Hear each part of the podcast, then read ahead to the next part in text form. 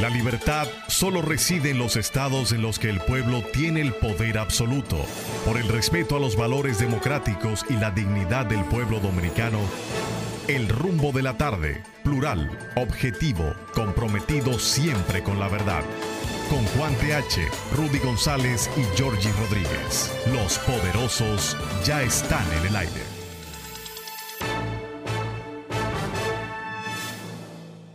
Buenas tardes amigos, buenas tardes. Esto es Rumbo de la tarde por Rumba 98.5 FM. Aquí estamos. Nos dicen los poderosos, Georgie Rodríguez, Juan TH y un servidor, Rudy González, pero yo no sé poderoso mm, de dónde, pero poderosos al fin.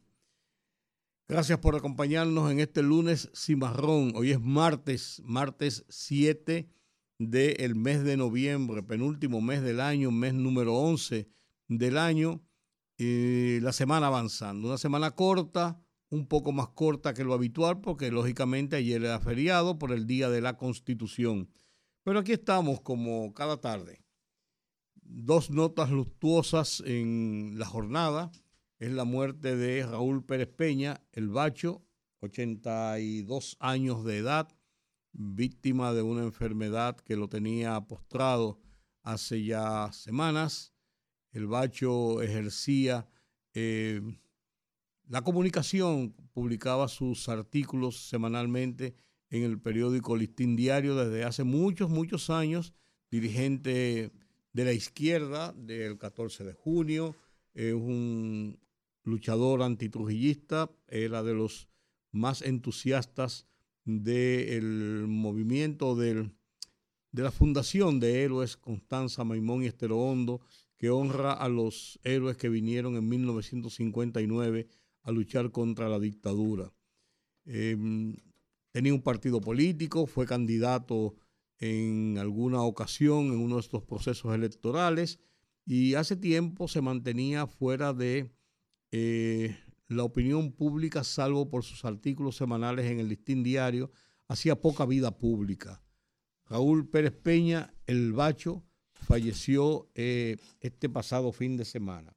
Y en este martes nos llega la información de la muerte de otro dirigente de la izquierda dominicana, Iván Rodríguez, de los dirigentes fundadores de la línea roja del 14 de junio, del Partido de los Trabajadores Dominicanos, fue candidato en alguna ocasión también a puestos públicos en procesos electorales.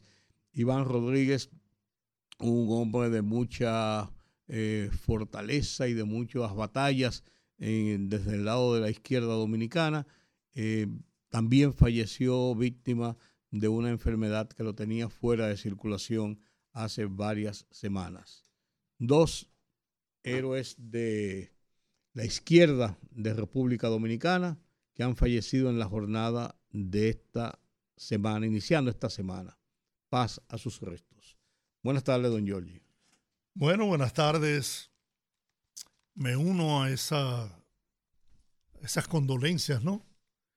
Ese pesar por la partida de dos grandes dominicanos eh. que lucharon por sus ideas, que mantuvieron siempre en alto la dignidad como dominicanos.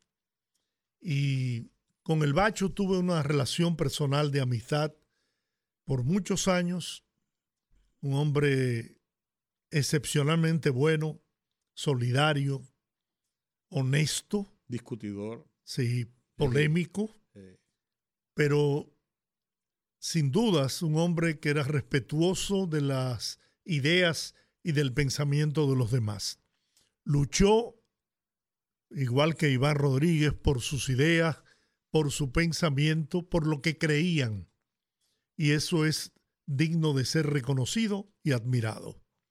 Así que nuestras condolencias, nuestra solidaridad para los familiares de ambos revolucionarios, idos ya al cielo, espero que tengan una paz eterna y que sirvan de ejemplo a las nuevas generaciones en sus luchas por lograr sus sueños y conquistar el bien para todo el pueblo dominicano.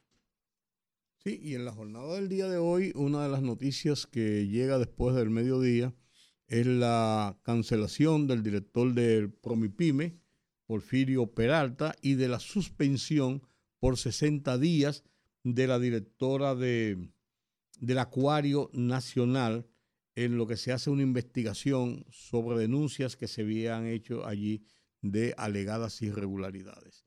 Con el director de eh, eh, Porfirio Peralta, director de Promipime. Es una solicitud del Consejo de las pymes. Pues no había que pedir solicitud. Yo, no, no, no. Porque yo, fueron ellos que pidieron. No, lo que, yo, lo que yo quiero decir es que no había que pedir solicitud. Él dijo públicamente el viernes pasado en el programa Sol de la Mañana, pues yo lo oí perfectamente, nadie me lo contó. Él dijo, eh, alguien llamó y dijo que estaban obligando a los empleados, le estaban entregando un talonario con unos boletos de 200 pesos cada uno para una rifa que iban a hacer para recaudar fondos para la campaña política de reelección del presidente. Y una gente llamó y dijo eso, otra gente llamó y lo secundó diciendo que era empleado de allá. Entonces, la gente del Sol de la Mañana lo llamaron a él. Y él dijo, sí, es verdad.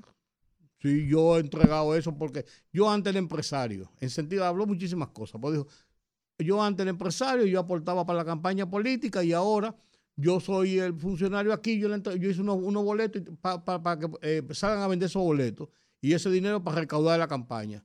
Pero son empleados públicos, no tiene que ver eso, la gente que están aquí tiene que, el que está con la campaña, está con la campaña, con la reelección o no. Eso no, no, tenía que pedir el consejo de la pyme que lo, que lo votara. Es, él mismo se canceló. Porque él cometió una irregularidad en el ejercicio de sus funciones. ¿Tú me entiendes? Y más con, lo mismo que ha planteado el propio presidente, de que no va a permitir que se use la administración pública para el tema político, de hacer política por, por la reelección o por lo que sea. Entonces, él se buscó eso. Claro. Él se buscó eso. Y entonces, porque eso lo oí yo, eso no me lo contó nadie. Y la directora de, de el acuario, hubo una denuncia, yo creo que fue en CDN, de que había eh, que unas irregularidades en el acuario, se presentaban los periodistas y averiguar y le, prohibieron la entrada. Aquí no entran los periodistas, por una orden mía. No, espérate, como que es un sitio público, primero. Y entonces la, la suspendieron 60 días y ordenaron al Ministerio de Cultura y a la directora de... No, a Milagros Ortiz Bosch y al director de, de compras y de compras y contrataciones. Y, y pusieron en, en, en, posesión de ese, de ese cargo al director de pesca y qué sé yo qué cosa de uno de esos departamentos que tienen, que tienen, lo pusieron como director interino y a ellos dos quisieran una investigación sobre el tema y rindieran un informe. Señor TH. Son dos decretos que se caían de la mata por sí solos. Bueno, eso es para que los funcionarios entiendan que Luis Abinader no está jugando. No, que no se puede jugar con el ejercicio del poder.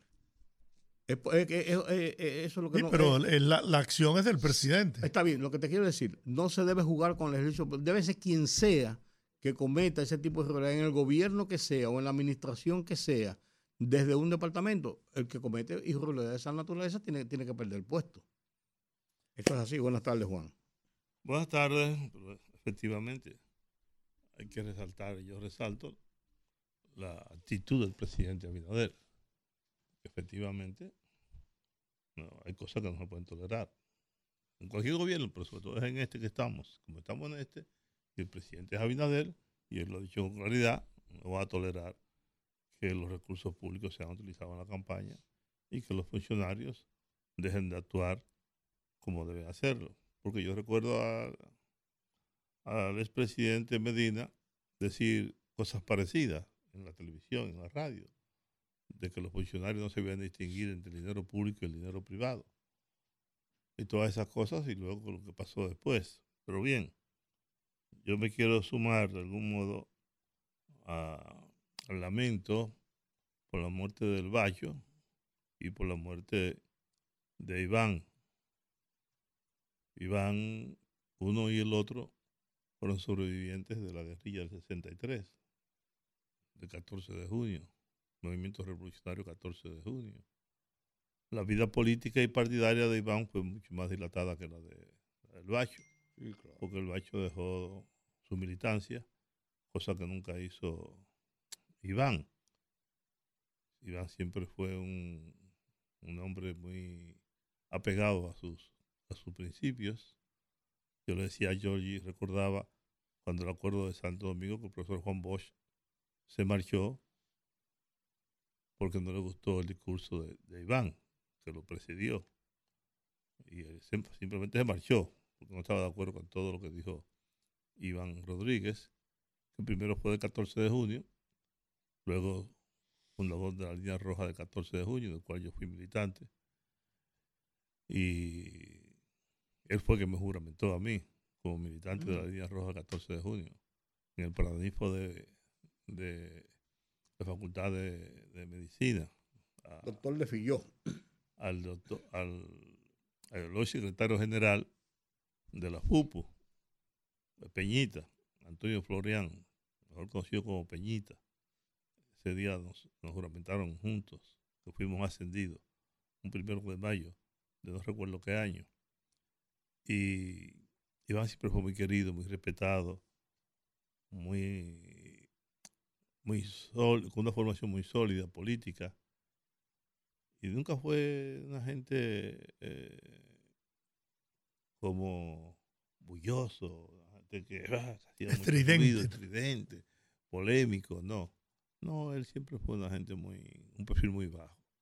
Vivió muchos años ahí en la, en la que era en principio calle La París, en un apartamento de eso, eh, creo que tercer piso, si mal no recuerdo, uno de sus hijos, el mayor, murió y él tenía un cáncer hacía un cierto tiempo y eso lo mantuvo alejado. Quedé irlo a visitar varias veces, pero ah, no quería yo que él sintiera que, era una, como una lástima. Pero le sobrevivió su esposa, vive todavía en el mismo sitio. Y, nada, yo... ¿Dónde vivían? Ahí mismo la, la, la que era París con, con, José Martí cerca de ahí. Eh, antes, era, antes fue la París.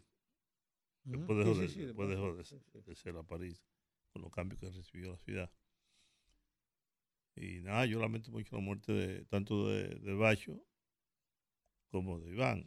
El Bacho tiene la ventaja de que era un hombre público, periodista, escribía, un, escribía un artículo en el periódico Listín Diario durante muchos años su hijo Juan Miguel también es una gente que yo creo que el nombre de Juan Miguel le viene por, Juan Rivero Román, que fue militante, dirigente de izquierda, que murió también hace muchos años. Y nada, no sé si ustedes vieron la encuesta.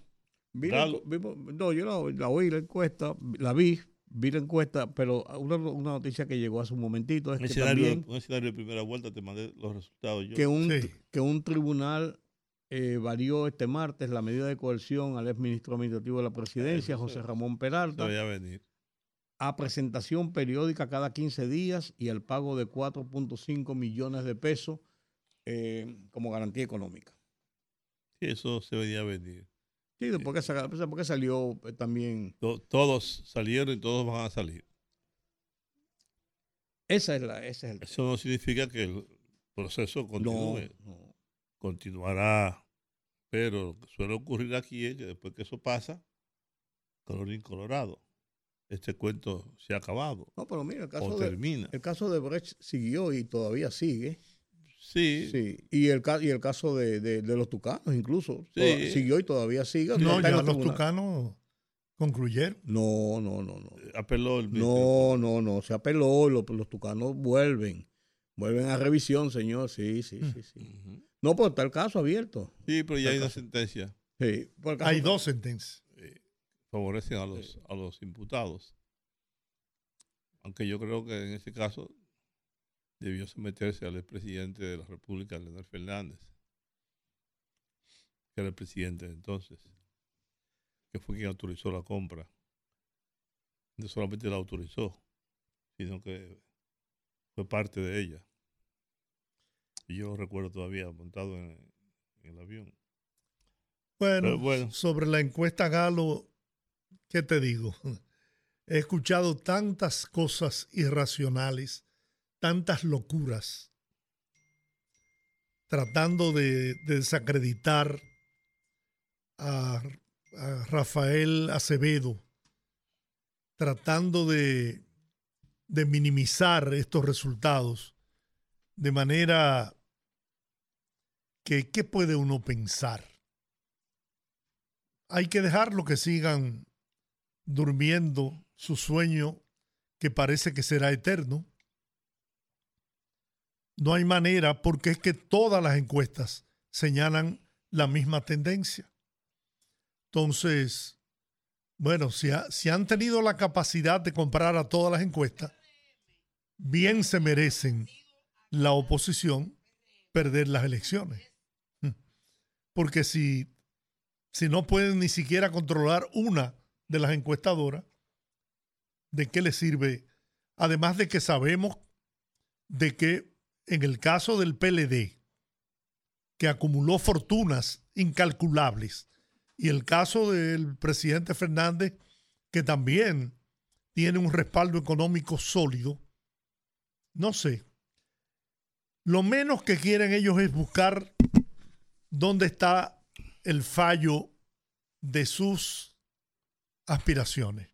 y para mí... 58, 23 y 9, casi 10.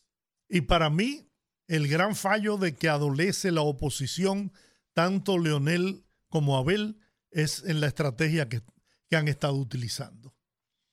Sustentar una campaña en mentiras, en inventos, para tratar de confundir a la opinión pública. Decir que este, por ejemplo, que este gobierno no ha hecho nada y resulta que Luis Abinader, semana tras semana, cuatro o cinco días de la semana, se lo pasa entregando obras, inaugurando obras, dándole continuidad incluso a obras que fueron iniciadas en gobiernos anteriores. Y atreverse a decir que este gobierno es inoperante, que no hace nada, que lo que ha hecho es endeudar al país. Y resulta que la deuda del país se ha disminuido un 2% con relación al PIB, a pesar de que se han tomado préstamos. Pero los préstamos para qué? Para invertirlos en obras de bien para el pueblo dominicano. Es mentira que se ha incrementado los puestos de empleo en la República Dominicana. No es mentira. Eso no puede desmentirlo nadie. Es mentira que el presidente le ha dado continuidad al sistema de transporte con el metro, el teleférico. Es mentira. No, es que, por ejemplo, los alcarrizos, cuando escuchan cosas como esa, ¿qué puede decir una gente que vive en los alcarrizos? Bueno, pues esta gente está loca, porque a mí me han construido un teleférico y ahora están haciendo el metro y yo antes me tomaba hora y media, dos horas para salir de los americanos a la autopista Duarte y ahora lo hago en 10 en minutos. Entonces, cuando usted sustenta sus aspiraciones, su campaña sobre falsedades, sobre inventos, sobre mentiras, será pensando en aquello que una mentira repetida muchas veces se convierte en verdad. Pero los hechos le dan en la cara este presidente que ha sido exitoso, no porque lo diga yo, yo no, no tengo ni calidad para hacerlo. Yo estoy repitiendo lo que han dicho los organismos internacionales en todos los aspectos, turismo, salud, economía, en todos. Este presidente ha pasado con notas sobresalientes. En Naciones Unidas fue reconocido. Viaja, ahora el último viaje a los Estados Unidos, a Washington dijo el presidente Joe Biden, este, en este momento están las relaciones de la República Dominicana y Estados Unidos en su mejor momento. Y tiene a la República Dominicana como uno de los aliados principales de Estados Unidos. Es la séptima economía en Latinoamérica. Bueno, si ustedes quieren seguir por ese camino, por eso yo a manera de conclusión, cada vez que tengo que tocar este tema, digo y sostengo que para mí la estrategia que Leonel Fernández, en especial él, está poniendo en práctica, tratando de desafiar, de desmentir, de convertirse en el contestatario de Luis Abinader, tiene un solo objetivo. Hacer desaparecer al PLD quedarse con la militancia del PLD, destruir definitivamente al PLD para destruir a Danilo y vengarse de Danilo, a quien él responsabiliza de su desastre político en el pasado proceso electoral. Es la única explicación que yo le veo, porque con esa estrategia que está utilizando Leonel Fernández, no, bueno, no llegará, no llegará a ninguna parte. En febrero, que, que miren las encuestas, en febrero el PLD incluso tiene mayores posibilidades de lograr triunfos en algunos municipios por encima de la fuerza, de la fuerza del pueblo. Es que la fuerza del pueblo no tiene candidatos.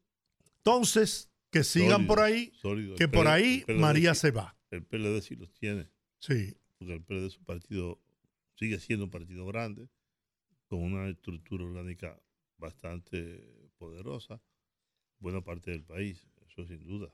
El PLD tiene un mal candidato a la presidencia y lo reflejan las, las encuestas. Pero Leonel, como tú has estado diciendo aquí durante semanas, no llega un 27.4 es. Sí, 23 ahora. Imagínate tú. Pero está frisado. Sobre todo en el Cibao no hay, no hay, y aquí en la ciudad de Santo Domingo no hay manera de que él de que avance. Porque su tasa, su tasa de rechazo es bastante alta.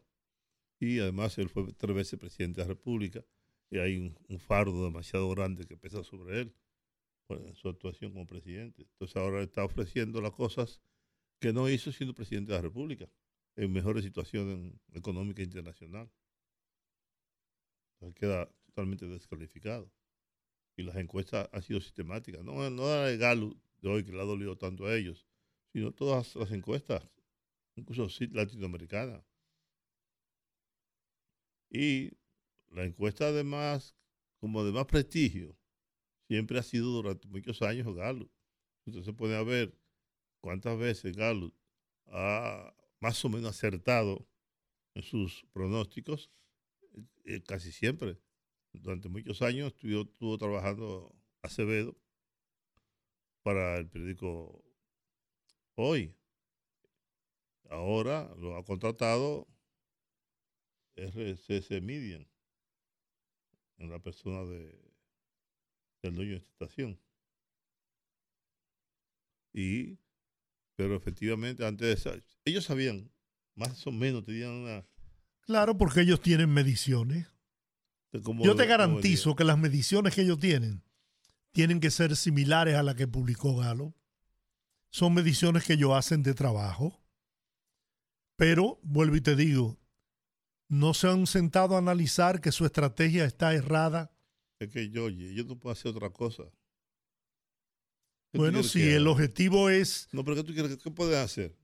Dime, alabar las cosas que hace el gobierno, decir que este es el mejor gobierno de la historia del país, que es el más serio, el más honesto, etcétera, etcétera. No puede hacer eso. Sí, pero si, si él se hubiese puesto al lado de los mejores intereses del país en todas las situaciones conflictivas en que hemos nos, hemos visto envueltos principalmente en el caso haitiano, si él asoma su hombro en respaldo no de Luis Abinader, no, de las posiciones en defensa del país, de la patria.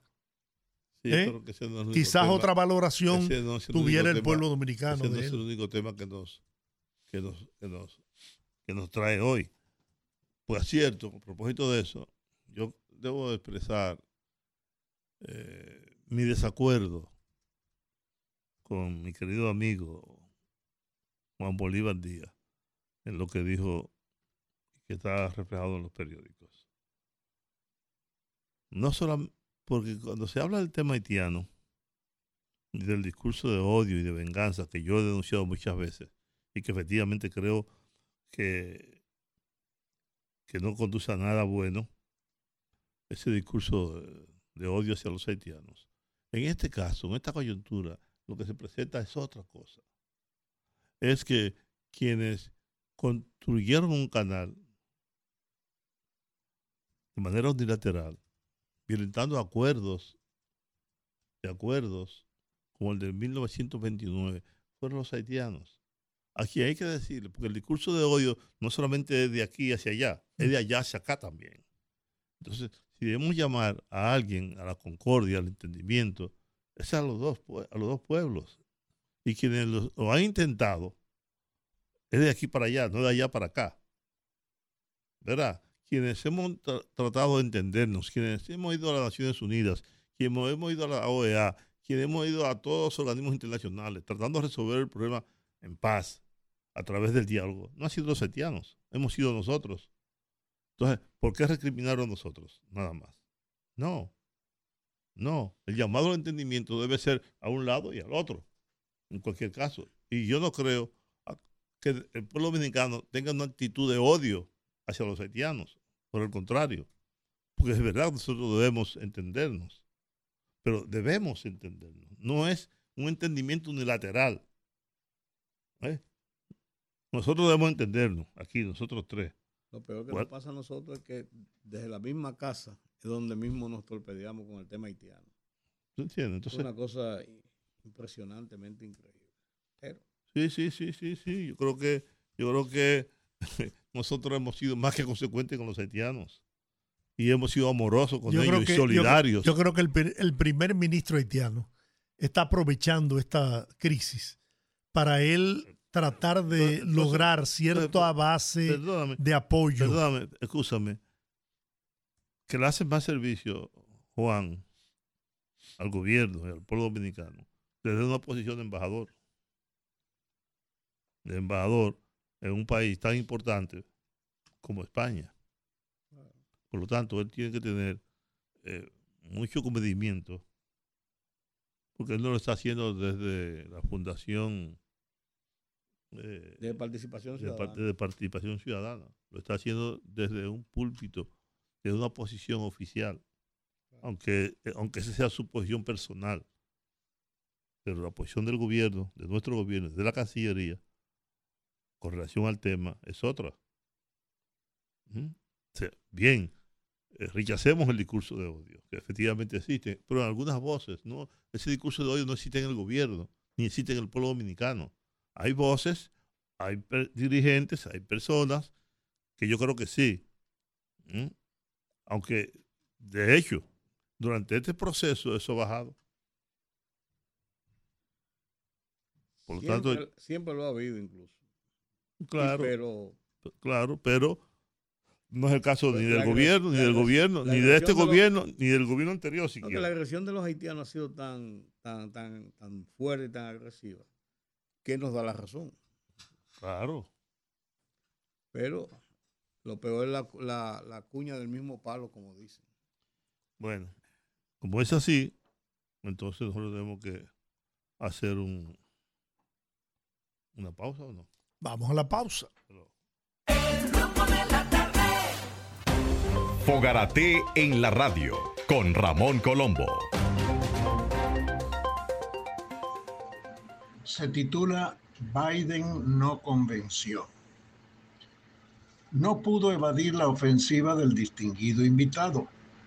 No pudo evadir un hecho del que es, por omisión o comisión, en buena parte responsable. No pudo, por tanto, callar ni hacerse el distraído octogenario. No pudo irse por las ramas ni inventar un evasivo subterfugio. No pudo imaginar, ni así se lo advirtieron, que ese amigo antillano le saldría con un de atrás para adelante. No pudo imponer sus mezquindades al preferente interés de su visitante.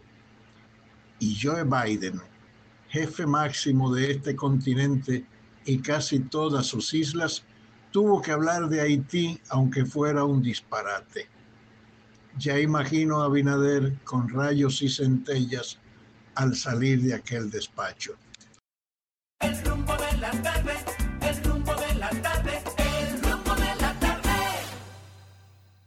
Que te voy a decir bueno, bueno. Se, se, produjo, perdóname. Sí, aquí, aquí lo tengo. Lo tiene, bueno, en, en Elías Piña, en, en, entonces me escribe Ivonne, pero me mandó un video donde estaban los haitianos lanzando botellas, piedras, etcétera, y la guardia dominicana, el ejército dominicano, entonces eh, eh, dispara, pero dispara al aire Entonces ella me, ella me escribe en Elías Piña, en Carristán. Realmente los haitianos de camino al paso biométrico y se desesperaron porque estaban pasando gente por delante. Sí, había un desorden en la fila. Y una parte entonces, ante esa situación, lo que se produjo ahí fue los haitianos con botellas, palo, piedra y la guardia tirando al aire para dispersar la, manifestación.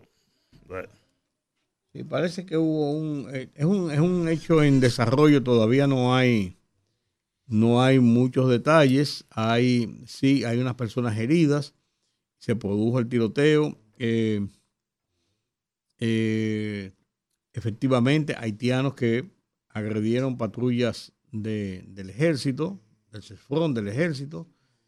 Eh, es un hecho todavía en progreso que no, se tienen los detalles, pero sí hubo un incidente en el sector de Maizal. Hay algunas versiones, pues son corticos sueltos de que, del tema.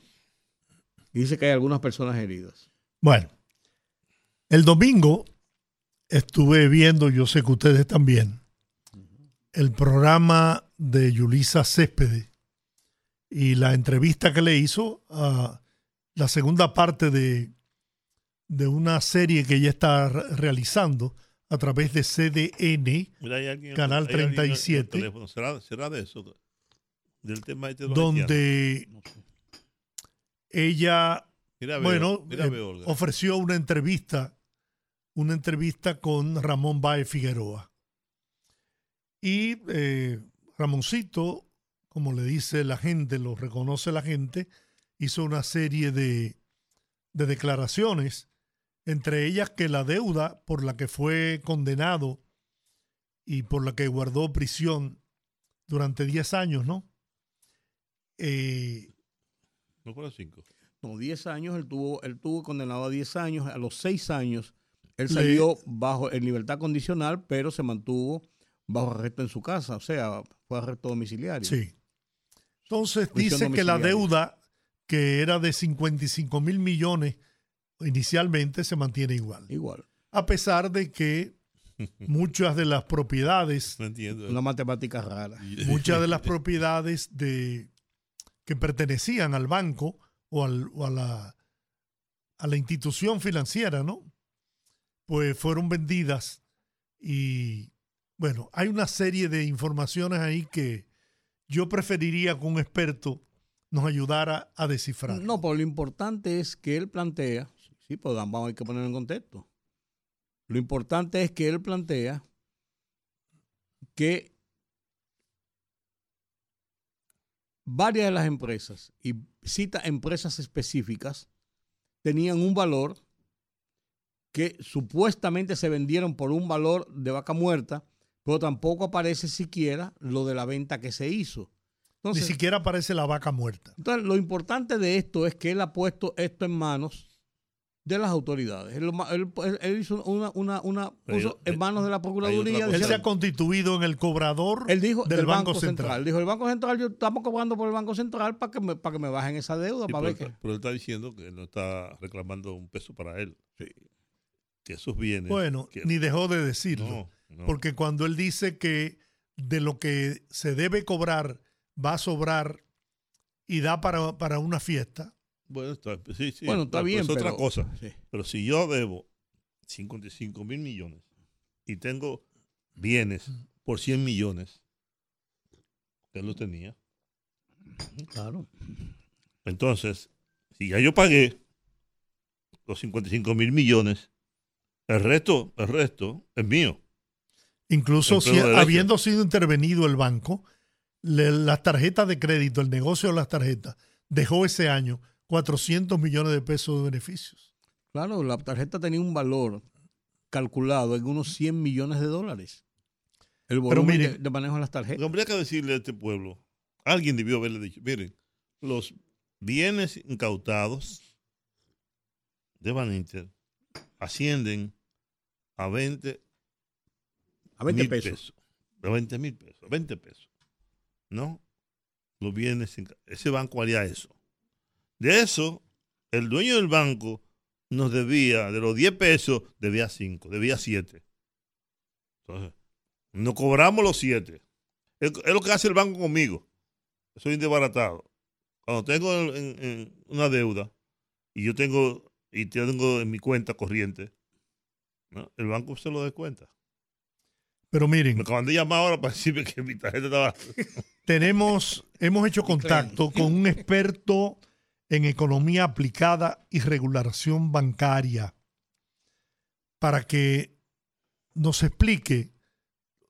Yo tengo la seguridad que él vio el programa, vio las declaraciones de Ramón Baez Figueroa y nos puede dar una, arrojar luz sobre esta, este tema. Me refiero a el economista Jesús Geraldo Martínez. Buenas tardes. Buenas tardes, Georgie. Buenas tardes, Juan TH. Buenas tardes, señor Rudy González. Un placer de saludarle y estar nuevamente con ustedes. Buenas tardes. Nos gustaría escuchar su análisis. ¿Usted pudo ver las declaraciones que ofreciera Ramón Figueroa? Sí, yo la vi completa, muy eh, y la analicé cada párrafo de lo que decía. Es importante primero que la población entienda cómo opera un banco en el sentido a nivel de sus activos y su patrimonio, para que la población entienda a quién pertenece el banco. Un banco, en ese momento, en el 2003, de cada 100 pesos que tenía un banco, 8 eran de los accionistas y 92 de los depósitos del público. De modo que inmediatamente el accionista principal de ese banco pierde sus el, capital, ya el banco no le pertenece, el banco le pertenece a la Administración Monetaria y Financiera, llámese Junta Monetaria, Superintendencia de Banco y Banco Central. La Junta Monetaria es la que te da la potestad. Aquí muchas personas, el banco es del banquero, tú puedes decir, yo soy, yo soy dueño de un banco. No, tú eres el dueño del capital accionario, pero lo depositante, el público en general, las personas físicas, las personas jurídicas son los verdaderos dueños porque tienen 92. Ahora tienen, ahora la solvencia de los bancos es un 16%. Eso significa que de cada 100 pesos que hay en un banco, 16 son de los accionistas y 84 de los depósitos del público. La actividad financiera, de intermediación financiera, es una actividad regulada y bajo la supervisión. Entonces, ¿Qué se da cuando un banco quiebra? Y sobre todo de esa naturaleza, porque la quiebra de Baninter marcó la historia de la República Dominicana y marcó la forma de cómo se deben supervisar los bancos y de, y de, los estrictos que se debe ser tanto la superintendencia de bancos como los organismos supervisores. Ahora, cuando el señor, el dueño del 96% de las acciones, el señor Figueroa, se refiere a pedir información, es bueno que se sepa que conforme a la ley monetaria y financiera número 183-02, en su artículo 62, cuando una entidad entra en disolución, dice en el literal B, además quedarán suspendidos automáticamente los derechos de los accionistas y demás acreedores de la misma con relación a en la entidad en disolución y cesarán en sus funciones los directores, los órganos internos de control, los administradores, no gerentes. Entonces no tiene ninguna deuda. Entonces, ahora bien, no, eso, él tiene una, e, ese, ese banco tiene una deuda porque el Banco Central tuvo que buscar el rescate completo de todos los depósitos de esas personas. Y por eso fue un caso jurídico. y si uno calcula esos 55 mil millones, perdón, al día de hoy, 20 años después, Ahí hay un déficit cuasifical que tiene el Banco Central. Sí, pero que se fundamentalmente por eso, que quizás esos 55 mil millones son hoy 400 mil millones de pesos. Ajá, lo que, está, lo que él está diciendo es lo siguiente. Y yo creo que eso es simple matemática. Yo, yo, soy, yo no soy bueno en matemáticas. Sí, adelante, adelante. Me, aprendí el 2 más 2. Él lo que está diciendo es que él le pidió al banco pues, saber cuál era la deuda que tiene. Le dicen que se mantienen 55 mil millones y es lo que está diciendo de las cosas que se incautaron, que se vendieron, que se anunciaron y que tenían este valor y que se dice que se vendió por este valor, ni siquiera eso ha entrado para hacer un descuento y saber realmente cuánto yo debo. O sea, eso es simple matemática. O no, por, eso vamos a la simple, por eso vamos a la simple Él debe tener derecho a eso, ¿verdad que sí? No, no, sí, él puede, habría que ver conforme a la jurisprudencia internacional, una persona que quiebra un banco donde ya no tiene derecho dentro de ese banco porque perdió lo que tenía y el Estado dominicano fue el que tuvo que buscar el dinero para del dinero para luego crear ese déficit clasificar si tiene derecho a pedir información. Yo pensaba que podía tener derecho a pedir ese déficit clasificar que se ha generado a partir en cuánto está ese monto, porque ¿quién va a pagar ese déficit? Nosotros, la población. No, yo, es creo, que, que debería pagarlo parte de lo que le descontaron y es lo que Sí, pero es que, es que había un déficit, para que hubiera, si el banco hubiera tenido dinero para cubrir ese déficit de los 55 mil millones, no hubiera, no, hubo, no hubiera visto necesidad de intervenir el banco. Al banco le faltaban 55 mil millones por irregularidades que incluían préstamos no registrados, ocultamiento de pérdida, manipulación de balance, una banca offshore sosterrada. Entonces, todo ese dinero lo pagó el gobierno. Ahora, el gobierno te dice, él puede decir, a mí me gustaría saber si, si, y habría que analizar los derechos, porque aquí dice bien claro la ley, se suspenden los derechos que tú tienes como accionista. Y, si se suspenden los derechos como accionista, eso significa, y ahí está en la justicia, por todo lo que se juzgó, esas son las informaciones, y ahí está el faltante. Él puede decir, bueno, de, lo, de la masa que quedó de activos, de los activos, bueno, porque recuerden que se creó una comisión liquidadora de esos bienes, porque en el proceso para liquidar un banco, para, primero entra en una etapa de disolución, donde se verifican todas las pérdidas que tiene el banco y luego la Junta Monetaria nombra una comisión de liquidación que se encarga de vender esos bienes, de vender esos bienes. Entiendo yo que debió pedirle la información a la comisión de liquidación de la venta de los bienes. Y ahí lo que se va a encontrar es que el faltante siguió creciendo. Perdón, yo lo entiendo usted perfectamente. Adelante. Yo recuerdo que el gobierno de Hipólito Mejía tuvo que devolver sus ahorros a alrededor de 17 mil personas. Eh, era hasta 500 mil pesos, de acuerdo con la ley, pero, pero no se hizo de ese modo, sino que se le devolvieron su, dinero a toda esa gente. Era dinero del Estado Dominicano. la quiebra de Baninter le costó al país, si Katrina le costó un 20, 21% de su Producto Interno Bruto a la República Dominicana, la quiebra de le costó más o menos lo mismo, es decir, como, como, como, 20 Catrina. Y yo sé eso. Ahora, lo que yo siempre he preguntado es, ¿qué se hizo con los bienes incautados? Nunca nos dieron una explicación de qué fue lo que se hizo. La ¿En cuánto se vendieron? La comisión liquidadora no le explicó a este pueblo nunca Solo, sabemos del déficit clasificar que ascendía a, cerca de 500 mil millones de pesos, que creo que ha bajado a 400 mil. Esa es la propaganda que hay, por lo otro no se sabe. Pero no sabemos, no nunca se explicó eso con detalle. Y era bueno, yo creo que es bueno saberlo. Tenemos derecho a saber eso.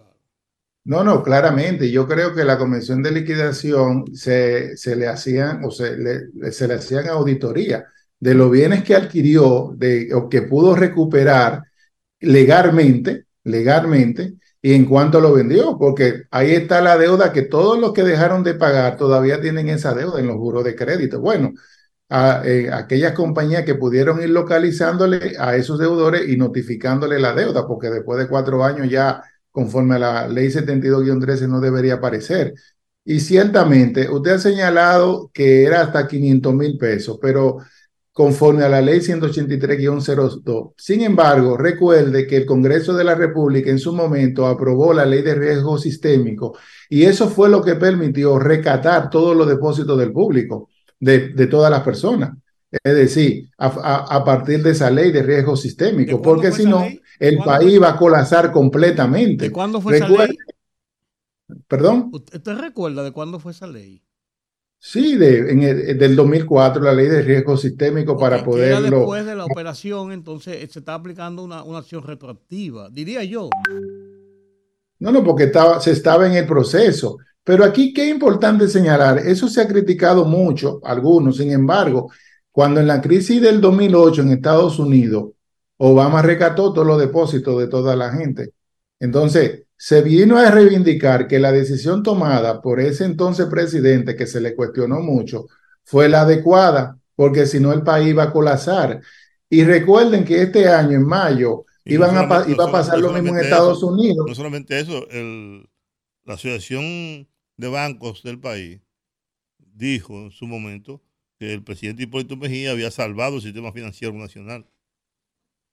Y yo le digo la verdad, 20 eh, años después, con las decisiones que se tomaron, fueron las correctas decisiones en ese momento porque si no, el país hubiera colapsado completamente. Vamos a suponer que es así, y después con los bienes, también fue correcto que, se, que nadie sepa en cuánto se vendió. Dice Ramoncito Báez que le habían hecho una propuesta de comprar del banco el Nova Escocia en 470 millones de dólares y se lo pusieron en 35 después. Entonces, como que, como que lo mucho hasta Dios lo ve. Digo yo. Bueno, mire, esa es una información que él tiene. Realmente habría que ver la documentación legal, el soporte de donde sale esa información.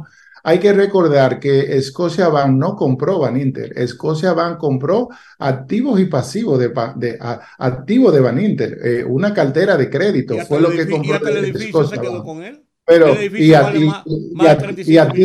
y, activo, pero no compró pasivos porque los pasivos se pagaron todos por el lado del Banco Central. Entonces, no podemos decir, yo no puedo decir. El activo de la venta debió aplicárselo a los pasivos que estaban pendientes.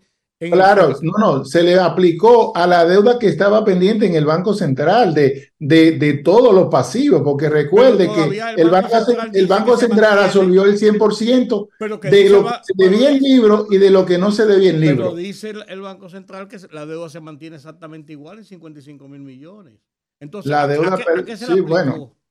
Eso yo no tengo información ah, de que. está dando información porque usted le parece que la tiene, entonces.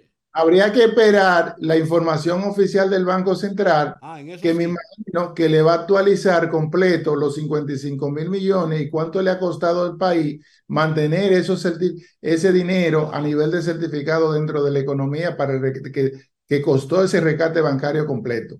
Esa es política, yo estoy hablando de números sí, estamos hablando de números. Y, dónde está el dinero? Es lo que yo estoy hablando de números. Yo no estoy hablando de, de, política, de que si eso le costó al país, pero que si cuando, cuando usted se, mire, la población, entiendo, si, si 20 años después la población quiere saber de todos los bienes que, que tuvo Baninte, qué se hicieron con ellos, esas son informaciones que están disponibles en la Comisión Liquidadora. Y eventualmente, entiendo que las autoridades monetarias que están desde hace 20 años acá, que han sido transparentes en todos estos procesos, en el manejo de la economía, rendirán sus informes y lo estarán preparando conforme con toda la soporte legal. Hay que recordar que el Banco Central es un, eh, debe ser auditado por empresas auditoras internacionales de firmas de prestigio y que esos mismos bienes en su momento fueron auditados y, y esa información estará disponible ahí. Mire, Habría que el Banco Central si entiende que debe darla al público o esperar los mecanismos legales para darla a conocer. Mm. Usted dijo algo que yo no quisiera que, se, que pasara así eh, desapercibido. Diga. El costo financiero de los certificados emitidos por el Banco Central para llenar ese hoyo, para tapar ese hoyo, es responsabilidad y pasa a la deuda del responsable de la quiebra del banco? Debería legalmente pasar a, la responsabilidad porque fue quien originó el daño y el perjuicio a la sociedad dominicana. También debería aplicársele lo que se recaudó en las ventas al precio como se vendió. Pero, pero, no, pero no es a los 55 millones. Le voy a poner bien, le voy a poner el ejercicio. déjame numéricamente, deme dos minutos. Ah, vamos arriba. Imagínese que el banco tiene 100 de activos 80 de pasivo y 20 de, de capital. Sin embargo, cuando yo voy a revisar el banco, al banco le, le faltan 40 a nivel de los activos, pero yo debo 80. Entonces yo le digo, mira, de 80 de pasivo, pero el Banco Central en, a nivel de los bienes, lo único que pudo recuperar 60 del 80, pero pagó la totalidad del 80, por poner un ejemplo. Entonces, lo primero es que los 55 de, que dicen son los primeros 30 que faltaban. Ahora, eso viene que dicen que eran, que podían valer 60, no necesariamente se, se, vendieron al precio del mercado de ese momento, porque un negocio en marcha tiene un precio y un negocio ya quebrado tiene otro precio. Entonces, esto es matemática simple, como usted ha señalado. No es que él debe 55 mil permanentemente, es que él debe el faltante completo del banco y habría que ver el expediente judicial que se llevó allá donde está la totalidad del, del monto, que también él debió ponerlo. Es decir, porque yo lo que he escuchado, él fue al Banco Central, pero no tenemos información oficial del Banco Central para validar esa información. Entonces, el banco tiene un precio, está bien, quebrado, bien. ¿Y las demás empresas? Coastal, eh, todas las otras empresas que él menciona. Recuerden que todas esas empresas pasaron como activos de la Comisión Liquidadora del oh, Banco Central. Oh, y todas esas empresas se vendieron y las ventas de esas empresas fueron públicas y los montos fueron públicos. Ah. Ahí está la información en la prensa. Ahora, recuerden que esas empresas eran, esos esas empresas también tenían deudas con el propio banco. Ahí lo que hay es que netearla. ¿Cuánto quedó el neto de eso? Y usted puede tener seguro que la mayoría de esas empresas pues, eran todas más deudoras que a nivel de, tenía el, el, pasivo que tenían era más alto que lo que se vendió el precio del mercado de esas empresas. Oh, entonces, entonces todavía entonces yo me supongo que el señor Báez debe tener ahora, o Ramoncito como le decimos, eh, debe tener ahora, en vez de los 55 mil millones, deben haber 100 mil millones más por ahí.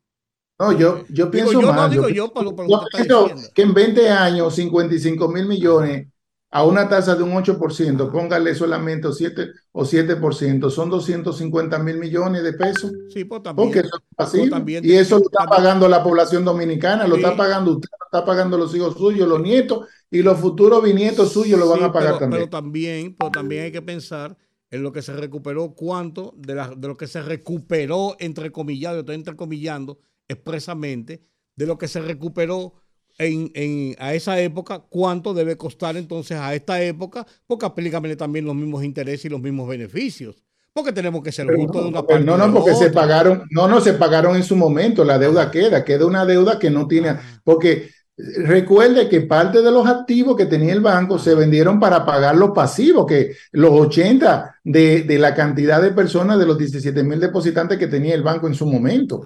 Es decir, se le pagó en ese momento. No fue que se quedaron, que el Banco Central que se quedó con esos activos. Ahí hay una deuda grandiosa todavía en la Comisión Liquidadora que no se ha podido cobrar y hay personalidades de todos los tipos a nivel de esa deuda que de, personas que no pagaron esa deuda. Eso parece que es lo que hay, que hay personalidades que parece que tuvieron algunas jugosas ganancias en esas operaciones ese es el tema y eso es lo que está cuestionando. Yo, creo que hay, hay algo sosterrado, eh, aunque él dice que no es nada político, no es nada personal contra nadie. Entiendo que los derechos que le asisten a él es decirle, eh, primero, dar gracias que ya está libre, que está con su familia, que, que las autoridades de ese momento rescataron el sistema financiero, que la República, que la población dominicana se pudo, pudo superar esa crisis. Esa crisis nos atrasó a nosotros algunos 10 o 15 años hacia atrás. Es decir, no es fácil un país recuperar el 22%. No es fácil que la población dominicana perdiera el 82% del poder adquisitivo de cada 100 pesos que tenía, le quedaron 18. No es fácil que la población, que el tipo de cambio se elevara se devaluara en un 122%. No es fácil que se crearan un millón de gente pobre más y 800 mil en la indigencia porque el país básicamente colapsó. Como tampoco, Entonces, como tampoco es fácil que algunas personas parece ser, por lo que dice Ramoncito, también se beneficiaron y se hicieron multimillonarios con los activos de Baninter. Porque vamos a poner la cosa en una balanza. Bueno, vamos a poner en una balanza. Yo, eso no lo puedo cuestionar. Ah, no, pues tú estás cuestionando lo otro, yo estoy cuestionando lo que, lo que no, pues yo no, totalmente. Esa parte lo que él dice. le corresponde a usted, Rudy. Esa parte le corresponde a usted. Yo le estoy diciendo Mire, para cuando, cuando un banco quiebra, de, es porque perdió toda su solvencia.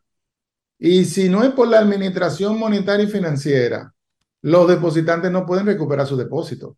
Entonces, cuando una cartera ya, ya hasta las entidades bancarias, nadie se, se niegan a comprar cartera de bancos con problemas o en disolución, porque posteriormente el accionista sale diciendo, ven acá, ¿qué se hizo con esa cartera?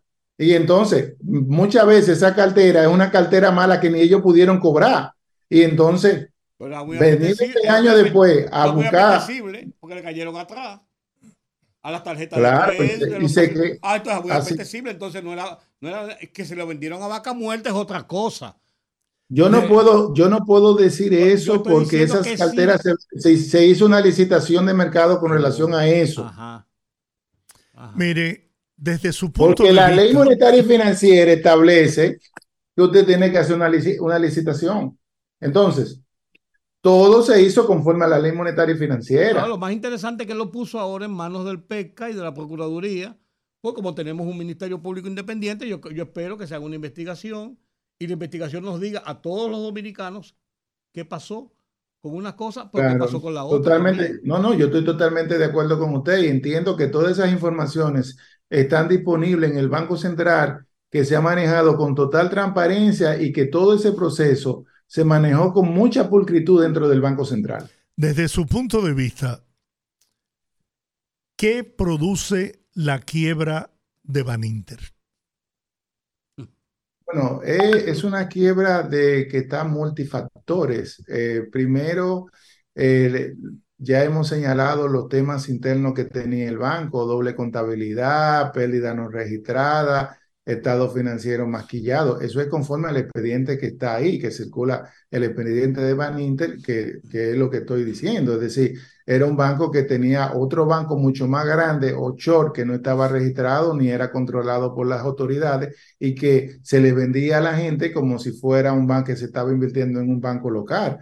También se adiciona, y eso está es parte del panel de expertos de que vino del Fondo Monetario Internacional, los, hay que recordar que la ley monetaria y financiera era del 2002 y Baninter el quiebra en mayo del 2003 cuando se anuncia eh, que, que se interviene el banco. Entonces, había debilidad en los temas regulatorios, pero también había mucha debilidad en los temas de supervisión, es decir, la supervisión de ese momento, quizá por, los, por las herramientas del marco regulatorio que era nueva, no tenían las herramientas de supervisión ni el personal adecuado para hacer una supervisión adecuada de, de, todas las entidades bancarias, porque conforme señaló el panel de expertos, muchas entidades tenían debilidades internas dentro a nivel de su control interno.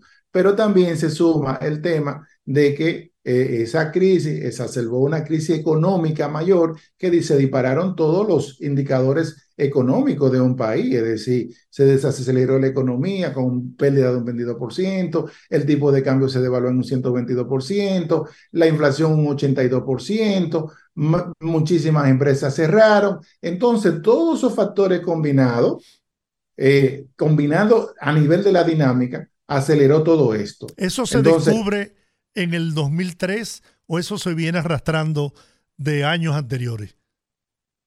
Mira, Conforme a la ley monetaria y financiera, eh, todavía en ese momento los bancos no tenían eh, auditores fuertes eh, externos y auditores internos. Es muy probable que, porque los bancos no quiebran de la noche a la mañana, ningún banco quiebra de la noche a la mañana. Cuando un banco quiebra es porque ya se agotaron todos los recursos de la autoridad monetaria y financiera para que o el accionista busque el dinero o que ya no te puedo seguir dando más liquidez, asistencia de liquidez, porque ya yo descubrí que tú estás quebrado. O sea que eso debe haber tenido un tiempo eh, de varios años atrás. Así señalan, eh, recuerden cómo nació Baninter, es decir, cuáles fueron los bienes que, que, vino Baninter eh, de otro banco que tuvo situación, que no nació de la nada. Eh, yo creo que ahí hubieron mucha mala práctica que se heredaron, eh, mala práctica bancaria, eh, cuestiones de éticas en muchos de sus funcionarios.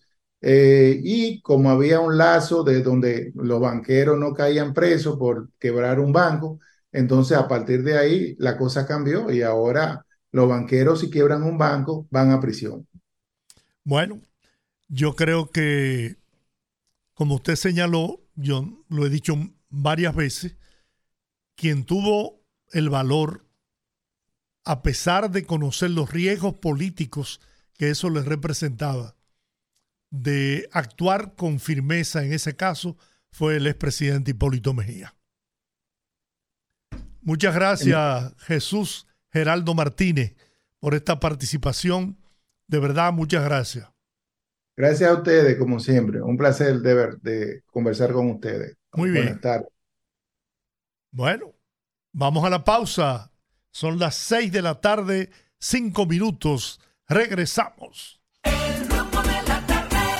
Bueno, aquí estamos en el, rumbo de la tarde. Lo bueno de esto es lo malo que se Viendo mucha gente en el muro de las lamentaciones. Lo bueno de esto es lo malo que se está poniendo. Diciendo barbaridades por la encuesta de Galo. Y miren, yo, yo como siempre he sido como soy, yo le voy a decir algo con toda la responsabilidad que me ha caracterizado siempre, porque yo no tengo miedo. Si aquí hay una gente seria, si aquí hay una gente incapaz de vender su conciencia, se llama Rafael Acevedo. Un hombre de una sólida formación moral, cristiana. Y yo tengo la seguridad que Rafael Acevedo es incapaz de prestarse a manipular una encuesta para beneficiar a nadie, absolutamente a nadie. Y sé por qué lo digo. Entonces, es una pena que se quiera, porque no destruye quien quiere, sino quien puede. Pero es una lástima que se esté echando tanto lodo sobre una persona que tiene toda una trayectoria de vida realizando encuestas y acertando en la mayoría de las veces en los resultados. Qué pena y qué bajo caen los que se prestan a ese descrédito sin fundamento, sin prueba, porque no solamente le hacen daño a Rafael Acevedo, sino a sus hijos, a su familia. Qué pena. Qué pena que las ambiciones personales, el afán de llegar al poder para hacer lo mismo que hicieron durante 20 años, los lleve a cometer atrocidades como esa. Qué pena y qué vergüenza. Una encuesta es buena en la medida en que te favorece y es mala en la medida en que te perjudica. Y una encuesta, eso lo enseñan, se responde con otra encuesta. Si es una pena, una vez yo dije dos o tres, la Z101, dije dos o tres cosas de compuesta sobre Acevedo. Me lo encontré en un acto que había en el Hotel Jaragua muy apenado se me acerca me dice que me escuchó decir dos o tres cosas descompuestas. Y me dijo, yo quiero que la vida me dé la oportunidad de demostrarte y seguir demostrando que yo no soy lo que tú dijiste. Que por el contrario, yo no solo soy un profesional, sino que también soy un hombre eh, honesto, serio, que no cobro más que lo que tengo que cobrar por mi trabajo, por mi profesión, como lo cobras tú, como lo cobra un médico, etcétera, etcétera. Que no altero encuestas, que no regalo puntos, ni le resto a nadie. Bueno, yo dije, bueno, lo único que yo le dije, vamos a esperar que la vida no se encargue de desmentirme y de confirmar lo que usted me está diciendo. Eh, más adelante, después de eso, empecé a leer sus artículos y a ver otras encuestas. El tiempo fue pasando. Eh, la Gallup se ha ganado mucho prestigio aquí en el país. Está considerada la encuesta más creíble. Tanto la gente del PLD creía mucho en Gallup cuando le convenía. Leonel Fernández era fanático de Galo cuando le convenía. El otro también. Yo no, porque me perjudicaba. Entonces, eso es normal. Eso es normal. Los hechos se encargarán de decir quién tiene la razón. Las encuestas, eso lo hemos dicho mil veces, es una fotografía del momento, pero marca una tendencia, marca un camino. Y en este caso, en este caso, la diferencia que separa a Luis Abinader del resto es demasiado. Sobre todo porque Luis es un hombre que no comete muchos errores. Que usted pueda decir, bueno, se equivocó. Y le voy a, por ahí lo voy a agarrar, por ahí. Pero como Luis no comete esos errores, es decir, por ejemplo, eso, que dijo Hipólito Mejía en una campaña, ¿no? Sobre las mujeres de servicio y muchas otras cosas, Luis no la va, no la va a decir. Que Luis no es tan espontáneo. No dice lo primero que se le ocurre. Luis es un hombre pensante que dice cada cosa en el momento preciso, cuando lo cree preciso. Entonces, si tú tienes una encuesta como esta que te da, que le lleva a su más cercano contendor, casi 30 puntos, superar esa diferencia en lo que queda. Ahora, ahora entramos noviembre y diciembre, son meses perdidos políticamente. Quien más ventaja tiene es el gobierno porque da bonos, regalía pascual y tira mucho dinero en la calle. Hay muchas fiestas, mucho romo, mucho esto, mucho aquello, mucho lo otro. ¿Y quién los da es el gobierno? La oposición no tiene los recursos para eso. Entonces eso le da ventajas al gobierno. Noviembre, diciembre, de diciembre es que nadie piense en nada. Todo, todo se paraliza Ahí nada más solamente los combos, las orquestas, los artistas. Y la gente está en bullanguería. Y después viene enero también, va, va por el mismo camino. La vieja Belén, los reyes, la, lo otro, lo otro, etcétera, etcétera, etcétera. Cuatro días de feriado largo. ¿Eh? Después viene el día de Duarte, la cosa, la vaina, y nos metemos, ¡pran! Febrero, marzo, febrero. Las elecciones municipales. 19 de febrero. 19 de febrero, elecciones municipales. Ya todo el trayecto está recorrido. Y para la presidencia, Luis Abinader solo tiene que... ¿Qué tanto puede bajar Luis Abinader? ¿Y qué tanto puede subir Leonel Fernández? ¿Y qué tanto puede subir a ver, a ver que no llega a 10? Que no llega a 10. Es como para repensarlo. Y una alianza que parece no tener perspectivas. Porque la alianza, primero el PRD desapareció. Usted busca las encuestas y se da cuenta que Miguel Vargas sigue siendo el político de mayor tasa de rechazo en el país. Que yo fuera Miguel Vargas me tomara un, un sabático de por lo menos 10 años. Y me fuera de vacaciones con Angelita, a disfrutar de su fortuna y me olvidará de la política, por lo menos por un tiempo, a ver si se recapacita y se recupera. Abel Martínez no tiene ninguna posibilidad, absolutamente ninguna.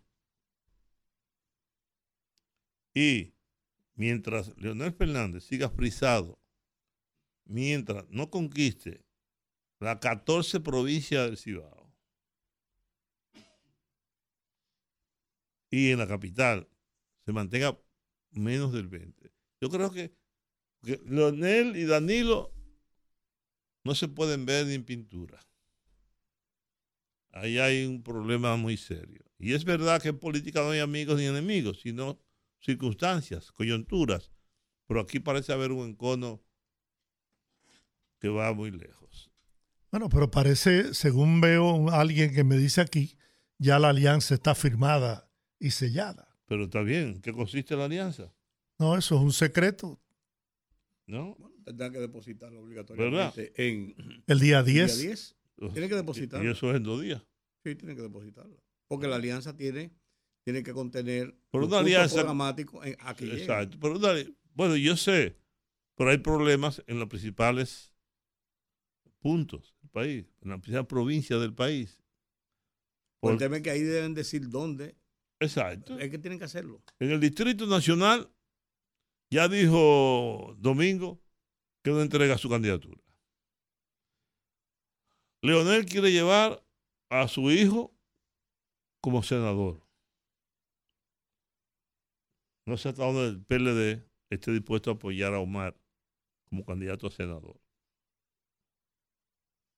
En Santiago, ya tú sabes lo que, lo que, ha pasado.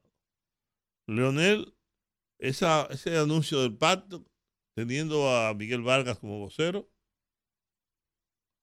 sin la presencia de Leonel Fernández, sin la presencia de Danilo Medina. En los actos que se han hecho, ninguno de los dos tienen, hacen presencia tú dices, pero acá, ¿qué alianza es esta? Donde los principales líderes no se juntan, no se pueden ver. Mientras tanto, Luis está en lo del Partido Reformista, en lo del carajo este de general, en lo del otro, en lo del otro, etcétera, etcétera. Dándole aquí esencia, dándole fortaleza a su candidatura, a su partido, etcétera, etcétera. Yo no sé, eh, efectivamente en dos días tendrán que Hoy estamos a 7, 8, 9 y 10, 3 días. El viernes. El viernes. Por suerte que el viernes viene de Bellonera. ¿Verdad? Y o sea que nosotros estaremos relax, oyendo buena música. ¿O no mañana el viernes de Bellonera? ¿Sabes que yo estaba confundido? ah, por cierto, debo decir aquí, confesarlo públicamente, que el almuerzo del sábado estuvo exquisito. La comida del sábado. Ese bacalao guisado con papa. Esas habichuelas. Y ese arroz. No había aguacate, yo no recuerdo. Ah, sí, aguacate. Y fritos verdes. Fritos verdes y maduros. Estaba tan rico. Y yo no comí tanto como Georgie, porque eso jamás será así en mi vida. Pero yo hasta me llevé para mi casa. En la noche, en la noche calenté. Y al día siguiente dejé un poco, porque estaba muy rico. Al día siguiente, pues yo que no como comida calentada, calenté. No ¿Eh? se llama calentar, sino recaliente. Recalenté, así mismo es. Lo eché todo junto en una paila, la bichuela, el bacalao, la vaina. Anda al diablo. Yo pensé irme para la casa de España. Qué. La verdad que estaba, estaba bueno. Bueno. ¿De quién fue la idea del bacalao? Señor. señor Rodríguez, ¿verdad? Señor Rodríguez la pegó todo ahí. Sí, exactamente. Bueno. Ay, hombre. Y entonces, ¿qué hacemos ahora? No, pero mira, eh, el tema, el tema de, el tema político eh, entra en, un, en una etapa después de esta semana y la próxima semana, cuando se cumplan algunos, reflujo. algunos plazos, por noviembre y diciembre, la gente entra en un, en un reflujo natural. Los plazos que quedan pendientes a la vuelta de este año son... Plazos fatales. Que no son tan, no son tan, tan decisivos. No, yo, este sí es decisivo. este sí, pero después de aquí, de lo que te digo, después de esto, el día 12 es el límite de las audiencias para la solicitud de, fusiones. O sea, hay una audiencia para determinar si las fusiones son, son correctas, si alguien no la... Después en la entrega, ah, bueno, mañana, día 8, es el límite para la publicación de la resolución que establece los topes de gastos de campaña. Oh. Ese, ese, ese es un punto sabroso. Después viene registro de entrega, qué, comunicación de los partidos y agrupaciones, el límite de conocimiento de decisión de propuestas de candidaturas, eso el 25 de noviembre, límite de publicación, pues, comunicación a los partidos políticos de las juntas electorales sobre la decisión de las candidaturas. Y después entramos ya en el mes de diciembre, pero el mes de diciembre es un mes donde no hay plazos fatales importantes hasta entrar después en el mes de enero. El mes de diciembre es un mes en que la gente está en chelcha, en que la gente está en, fiesta, y después sí entramos en el mes de enero, donde comienza ya todo el andamiaje, el, el preparativo para las votaciones de el, municipales que es, como decía ahorita, a veces el 19 o 20, o, 18, enero, febrero, febrero, aquí tengo febrero, oh, ok, vamos a ver, en el mes de febrero, el día eh, 19 electoral, eh, eh, 19 de 19 de, de, de febrero son las votaciones. Bueno. Esos son los plazos que quedan. De aquí a después que pase esto de la, de la inscripción de las candidaturas y de la discusión de, la, de las alianzas, ya lo demás que queda hasta final de año es fuegos artificiales, dimes y diretes. Ya, sí, y yo te dije ya lo que va a pasar en diciembre, enero, toda esa bullanguería.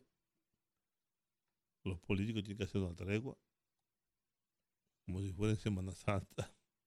Eso pedía el cardenal siempre. claro.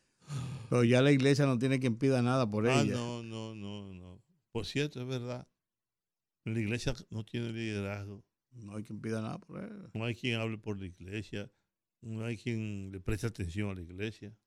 El obispo de Higüey, que habla todos los días por Twitter, porque él está en, lo, en, lo, en los medios de comunicación, el obispo Marte, pero después sí, pero, de- pero, pero no. pero no tiene el peso. No, no, claro que no. Lo que te quiero decir, por ejemplo, Nicolás de Jesús López Rodríguez, el nuevo, el nuevo, ¿cómo se llama el nuevo? Yo dice que siquiera sé cómo se llama. Osoria. Osorio. No, no, no, es un hombre oscuro. Sí, no porque sea prieto. No, no, no, cuando digo oscuro es de su presencia, no es, no es, no es una persona que tiene ni, ni demuestra un liderazgo en la iglesia. No, lo tiene, lo tiene.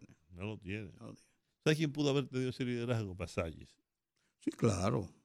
Claro, él pudo haberlo tenido y, y era, estaba pintado para tener ese liderazgo. Sí, porque después, Pero, tras, muer- tras- tras- tras lo de Monseñor y lo de Agripino, sí, que salieron los do- dos de los puntales de la iglesia de cara a la sociedad, salieron de circulación, la muerte de Agripino y, y la reclusión por ya por enfermedad y vejez de, de Nicolás. Sí, entonces lo- los, los, no se creó ahí un, un espacio que pudo haber sido llenado.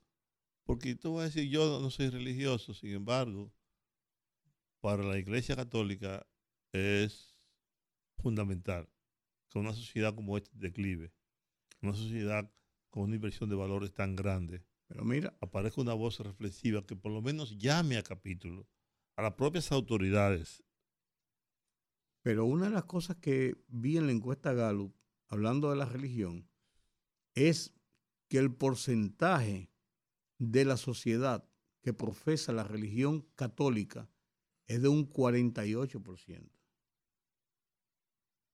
Lo Sí, cual, sí, lo sí. cual es, es- lo cual es un declive muy alto comparación de a muchos años anteriores, Sí, cuando pues, llegó hasta un la- 78 y un latinoameric- 80%. latinoamericanos. Claro, pues, toda dicen- América Latina, Claro. el nivel, la iglesia ha bajado mucho y los cristianos, sin embargo, Pero más que eso, no todos son cristianos, lo- lo- no los evangélicos. los cristianos, los evangélicos. Sí, los pero déjame decirte, los evangélicos en esa, en esa, en esa, da solamente un 18%. Son 18 los evangélicos. Eh, lo que hay es un, mayoría los hay un 39% de personas, no, yo vi, yo vi así rápido la, la encuesta cuando la estaban presentando.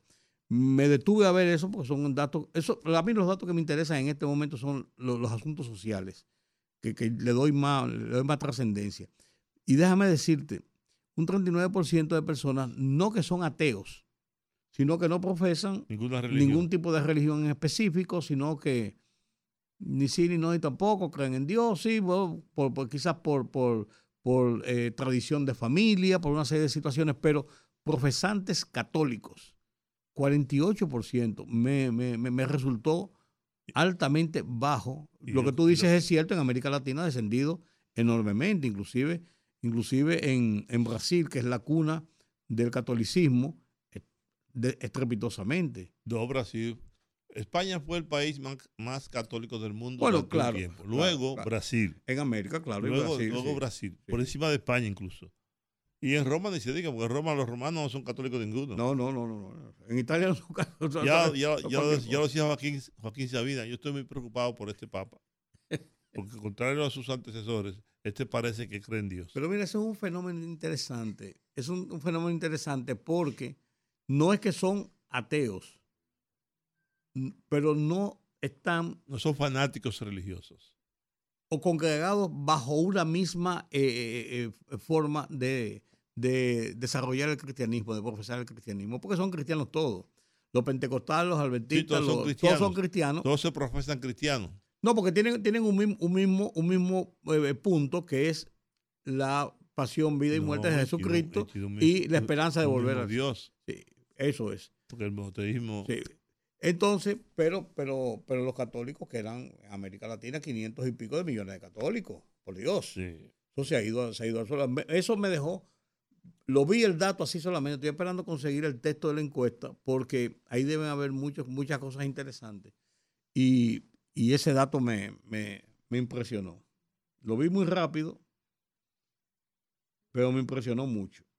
Bueno, mientras, mientras el señor... Bueno, por Dajabón hubo también enfrentamientos. Sí, que está provocando problemas. Y ahora ellos, los ciudadanos haitianos, reclaman que el territorio que está eh, al, lado oeste de la verja que, que ha construido en parte el gobierno dominicano pertenece a Haití.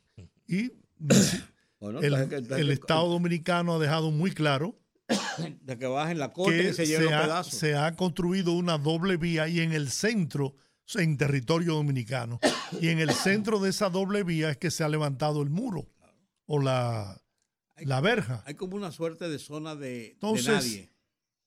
Hay aparentemente lo que se está es tratando de provocar una situación que, que lleve a una a una debacle en la frontera para poder seguir condenándonos. Tenemos al periodista Jesús Carrasco desde la zona fronteriza que nos va a ampliar esta información de qué está pasando en la frontera dominico-haitiana. Adelante, Jesús Carrasco.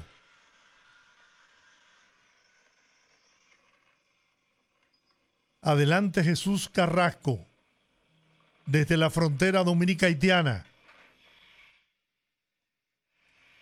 35% es la población de, católicos en América Latina. ¿Cuánto? 35%. Quiero 70, 80%. Dice Harari, el escritor, historiador egipcio, que a Dios le queda poco tiempo que la inteligencia artificial, la robótica y el dataísmo terminarán llevándoselo. Como a mí me queda poco tiempo también, doy gracias a Dios de no ver esa, situación. Yo lo veré. Aunque para mí desapareció hace tiempo.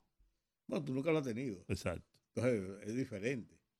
Sí. No, pero es un análisis que él hace muy, muy No, no, no, no, no. ¿eh? Es, juicioso por, eh, por la velocidad que lleva la tecnología y principalmente el tema de la, de la, de la inteligencia artificial, que la gente cree que eso es un robot. La inteligencia artificial. Más que eso. como, ni siquiera es un robot. Cuando yo pongo aquí, yo pongo aquí en mi celular. Logramos el contacto con el periodista Jesús Carrasco desde la frontera dominico-haitiana. Adelante, Jesús Carrasco. Buenas tardes. Otro Jesús. Muy bien, adelante. ¿Cuál es la situación que se está produciendo en este momento en nuestra frontera con Haití?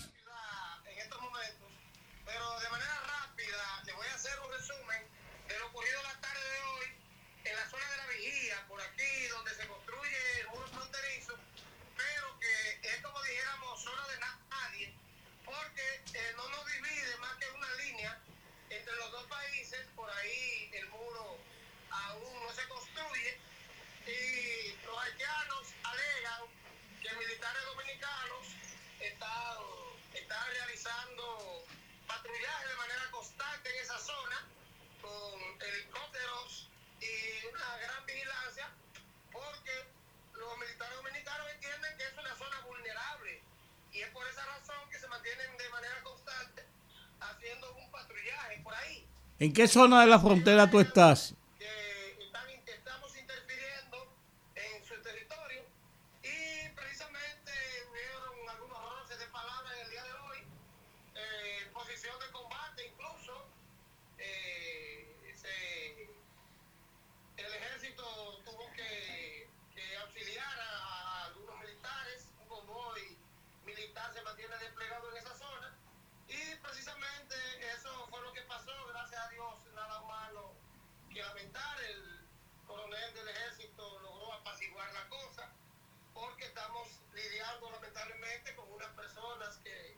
ni oyen, ni ven, ni entienden, y están tratando de provocar una situación a los fines de desestabilizar la tranquilidad del pueblo dominicano. ¿En qué punto específico de la frontera tú estás? ¿Cómo es? ¿En qué punto de la frontera tú estás? Yo me encuentro... Caramba, se nos cortó la comunicación. Sí, porque como se había hablado de que lo- los problemas que hubo fue en, en Marizal, que es la Pero zona... también se produjeron en... Por eso, para saber que, en qué sitio... Ahí está de nuevo. Cuéntanos, ¿dónde tú estás eh, ahora? Ahora, ahora mismo, ahora mismo, yo estoy saliendo de la ciudad porque voy a hacer una diligencia No, no, no, no, no, no. Yo te pregunto, ¿en qué sitio? en la ciudad, pero eso pasó a eso de las cuatro y media a las 5 de la tarde de hoy. Sí, pero ¿en qué sitio? ¿En qué, en qué área? ¿En, en Marizal? ¿En- ¿Dónde fue? No, no, no, en Dajabón. Ah, en Dajabón. Por eso es que te estoy preguntando, porque hay una información también de un incidente que ocurrió en En Elías Marizal. Piña. Por eso estoy preguntando que en cuál de los sitios tú estabas. Lo que ocurrió aquí esta tarde fue en la zona de la vigía, Ah, ok, ok. en Dajabón, en la zona donde se construye el muro fronterizo, a pocos metros, perfecto. donde se le construye el canal de la discordia, el canal haitiano. Ok, perfecto, perfecto. Bueno, pues muchas gracias Jesús Carrasco por este...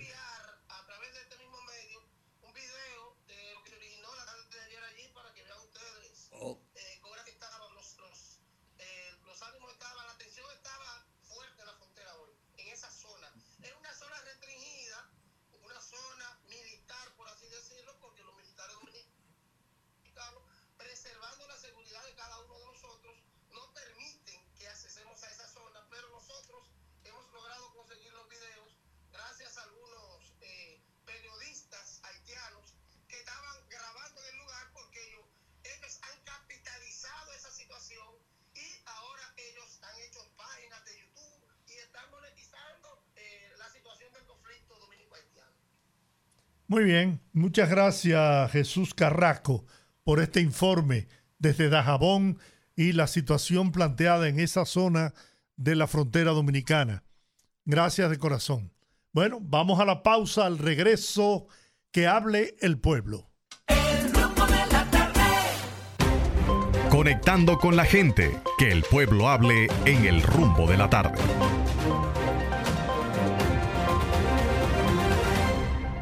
...809-682-9850. Repito, 809-682-9850. Las internacionales sin cargos en el 1833-380-0062. Buenas. Buenas noches, poderosos. Hola, ¿cómo está usted, doña Milagro? Bien, gracias a Dios. Eh, fíjese, yo eh, me indigno cuando escucho personas hablando sobre los precios de hoy día, de los, los precios que hay en los diferentes comercios. Mire, yo compro los plátanos a una guagua que pasa por la puerta de mi casa a 15 pesos los plátanos barahoneros. Lo compraba hace un tiempo a 20 cuando estaban en el supermercado a 29 porque nunca compré plátano a 50 ni a 35 y como exagera la En mi gente. casa pasaron a 5 pesos. Mire, semana ando una guagua vendiéndola a 5 pesos, pero a ese señor yo se lo compro, que son barahoneros, grandotes, tú ves, toda la vida, a él es que le he comprado. Entonces escuché eh, de esa misma persona hablando sobre los precios del pollo. Yo compro pollo caro porque me gusta acabado de matar. Pero ustedes ven los precios en los supermercados y el pollo está a 49 Mira. pesos la libra en el supermercado. O sea que yo no entiendo la gente. Hay dos cosas que me han indignado mucho. Y es eso. Y además la cantidad de, de personas que tiran la basura a las calles. Y luego les reclama a los alcaldes.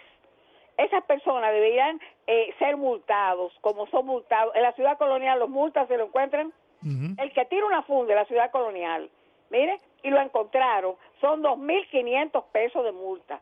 Muy y eso bien. es lo que deben hacer.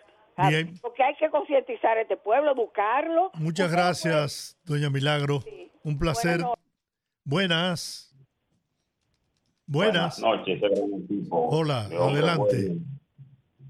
Sí, dos, eh, dos opiniones encontradas con relación a Leonel Fernández, como estaba hablando Juan TH. Ese señor le puede dar gracias a Hipólito Mejía cuando Hipólito dijo que los presidentes no se tocan, que ese era el primero que tenía que meter en la ca- de, de, cabeza para la cárcel, cuando el caso PEME y toda la corrupción que él implementó en el 96-2000. Igualmente tenía que hacerlo con Danilo Medina. Entonces, ¿qué tiene que hacer Abinader con todos esos funcionarios que están metiendo la mano y metiendo la pata? Muy bien el trabajo que está haciendo Milagro Ortigosa. Entonces, ¿qué hago? Le implemento ahí mismo el Ministerio de Persecución de la Corrupción, que haga sus investigaciones y el que la hizo, que la pague. Muy bien. Luis, un hombre serio, que siga trabajando como va, que son cuatro años más. Bien. Vamos a ver usted, buenas. Se fue. Esa era de Puerto Rico, esa llamada. Buenas. Se fue. Bueno, Sí, ¿cómo están ustedes, muchachones? muy bien. Fíjense una cosa. Danilo tiene una rabia ahora mismo. Que no hay que, que le mete el pico. Hoy tú sabes lo que el candidato torpe dejarse llevar de un, un comentarista que comenta ahí en las zetas de unos rumores. Se llama Fernando Ramírez. Y Danilo está rabioso. Usted sabe lo que Danilo decir que el presidente del PRM, el consultor jurídico, y que fueron a las 11 de la noche y salieron a las 3 de la mañana de una forma oculta que no se sabe qué fue lo que trataron. Cuando al presidente de la Junta, los periodistas lo cuestionaron ayer, él dijo todo eso es falso. Y cuando ese candidato que tiene Danilo, que lo, lo único que sabe es recoger basura, se dio cuenta de, de que fue que la gente de la FUPU lo metieron al medio, porque todo el mundo sabe que Fernando Ramírez es dirigente de la FUPU. Entonces, ¿qué está pasando? Que Danilo se reunió con la cúpula, según me informaron, y la rabia que está vomitando, y por eso es que Danilo últimamente, aparte de esa torpeza que cometió ese candidato, ha cometido varias, y Danilo está cogiendo, tomando el control, que tú sabes que e- ese señor casi no está hablando, y Danilo es que está invocando al diablo y está cogiendo control de una forma, Muy bien. tú ves, Bien. pasen bien. Vamos a ver esta llamada. Buenas. Eh, Aníbal, Puerto Rico, adelante. Esto, antes que nada, yo cuando Georgie, cuando Rudy dijo lo de lo de Masalle, dije, va a dar la información el hombre. Me quedé esperando. Oye, oye, tú eres como el SIDA que mata y desacredita, muchacho. Mira, en cuanto a mi tema, a mi tema, este, este, yo no sé si Luis piensa que elegirse o llegar a- al próximo término de, gobierno sin darle un remeñón a, la mata o, o, o, o de fijar una directriz, porque usted sabe lo pesado y lo malo que cayeron esas declaraciones de, este, de, de, de Juan Bolívar. Y más en un país que es de lo primero, de lo primero que nos señala y nos ataca. Y que ellos mismos tienen un reportaje sobre sobre lo, lo, la los apátridas en República Dominicana y que este carajo a la vela se, se, se desahogue con, con, con ese tema pero alguien tiene que marcar la, la, la, la pauta en este gobierno y saque par de gente, par de todo que no están haciendo nada, como el de deporte, el de agricultura. ¿O es que ellos me escuchan? Bueno, linda, tarde, familia. Gracias, Perfecto, Aníbal. gracias. Igual para ti allá en la isla del encanto. Buenas. Aló, Sí. eh, Rudy. Eh, adelante. Dos cosas que quería comentar. Mira, Adelante. muy desafortunada las declaraciones del embajador dominicano en España, Juan Bolívar. Yo creo que no es el momento para endilgarnos la plana a nosotros, cuando nosotros en este momento no somos los que estamos creando el malestar. Eso que les ha dicho que él está completamente alineado hacia el otro lado, recibiendo mis impuestos para pagar su alto salario. Y por otro, a Rudy. Rudy, Dígame. cada vez que le hablan a la gente de la parte liquidadora de Baninter, oye, le salen huyendo como el diablo a la cruz cuando le dicen, pero ¿y los activos? ¿Cómo es posible que los 55 mil millones, después de haber vendido, todos esos activos sigan iguales? Te escucho por la radio. Claro, eso es, que no- en matemática simple no tiene sentido. Buenas. Buenas noches. Es para ver si me pueden sacar un poco de la duda, porque estoy confundido con lo de compra y licitación de los semáforos inteligentes. ¿No se supone que eso debió pasar primero por compra y, licita y contratación y que ésta la aprobara y que ya le dieran ejecución a ese proyecto? Mire, eso está muy confuso aún porque se han dado declaraciones. Compras y contrataciones dijo que recibió una queja, una querella de dos de los oferentes que dijeron que no, que no había sido del todo transparente la licitación y ellos mandaron a parar la licitación. El único problema que pasó con esto es que aunque eso se estaba produciendo, eh, comenzaron la- la- la- la- a ejecutar el contrato y a instalar los semáforos. Entonces, eso ha quedado ahora en un limbo porque hay una compañía que está contratada, eh, está de por medio. Hay un Intran 75% ya instalado. instalado. Entonces, hay una situación de que hay, hay la- una entidad oficial del gobierno que es compras y contrataciones, ha dicho que eso no se puede hacer mientras no se, no se dirime el tema. O sea, eh, eso está muy confuso, ¿eh? ¿Cómo no? Pues muchas Bien. gracias. Miren, un segundo, la persona que está en línea. Según datos del Banco Central de la República Dominicana, el déficit patrimonial del Banco Intercontinental ascendió a 55.800 millones en los mediados del año 2003. Sin embargo, el costo monetario para cubrir dicho déficit fue de un 35% mayor, ya que para solventar el agujero financiero del Baninter se requirieron más de 79.400 millones de pesos. Está bien, lo que está diciendo Buenas. Ramosito es que lo que, le, lo que le vendieron de él, a dónde se aplicó, porque no como que no aparece la resta. Pero hay que aplicarse a los, a los 79 mil, no a No, los al- 55. al- al- al todo. Claro. Al todo. Buenas. Resta. Se fue. Dígame. Sí, buenas. Hola. Sí, sí, primeramente mi llamada es para decir que Rafael Acevedo es uno de los hombres más serios. No lo conozco personalmente, pero yo creo 100% por su trayectoria. Segundo, la oposición no puede seguir coincidiendo con los sectores más oscuros de Haití. Eso es increíble. Y, también un desliz del embajador dominicano en España. Gracias. Muy bien. Muchas gracias. Dígame usted, buenas tardes. Hola, Hello, Jacqueline. ustedes, Aquí, muy bien. oyéndolo ustedes que están chimositos hoy. No, y, te- y tengo otro chisme aquí. La canciller de Perú Ahí. renunció porque no pudo conseguir eh, eh, organizar que se diera la reunión de la presidenta Boluarte, Mm. presidenta interina, con el presidente Joe Biden. Entonces, ella dice que, bueno, que la, había mucha prisa, que no se pudo, que después que estaba todo planeado, entonces cometieron el error, porque es que, es que, eh, lo- los gobiernos cometen un- unos faos. Ellos, ellos se encontraron en un pasillo de lo de la Casa Blanca, entrando uno y saliendo otro, porque estaba- eso estaba lleno de presidentes y de gente. Se saludaron y entonces subieron esa foto como la foto de la reunión y le han dado una acabada en, en- en el Perú. Que era- dicho- han dicho que esa ha sido la vergüenza internacional.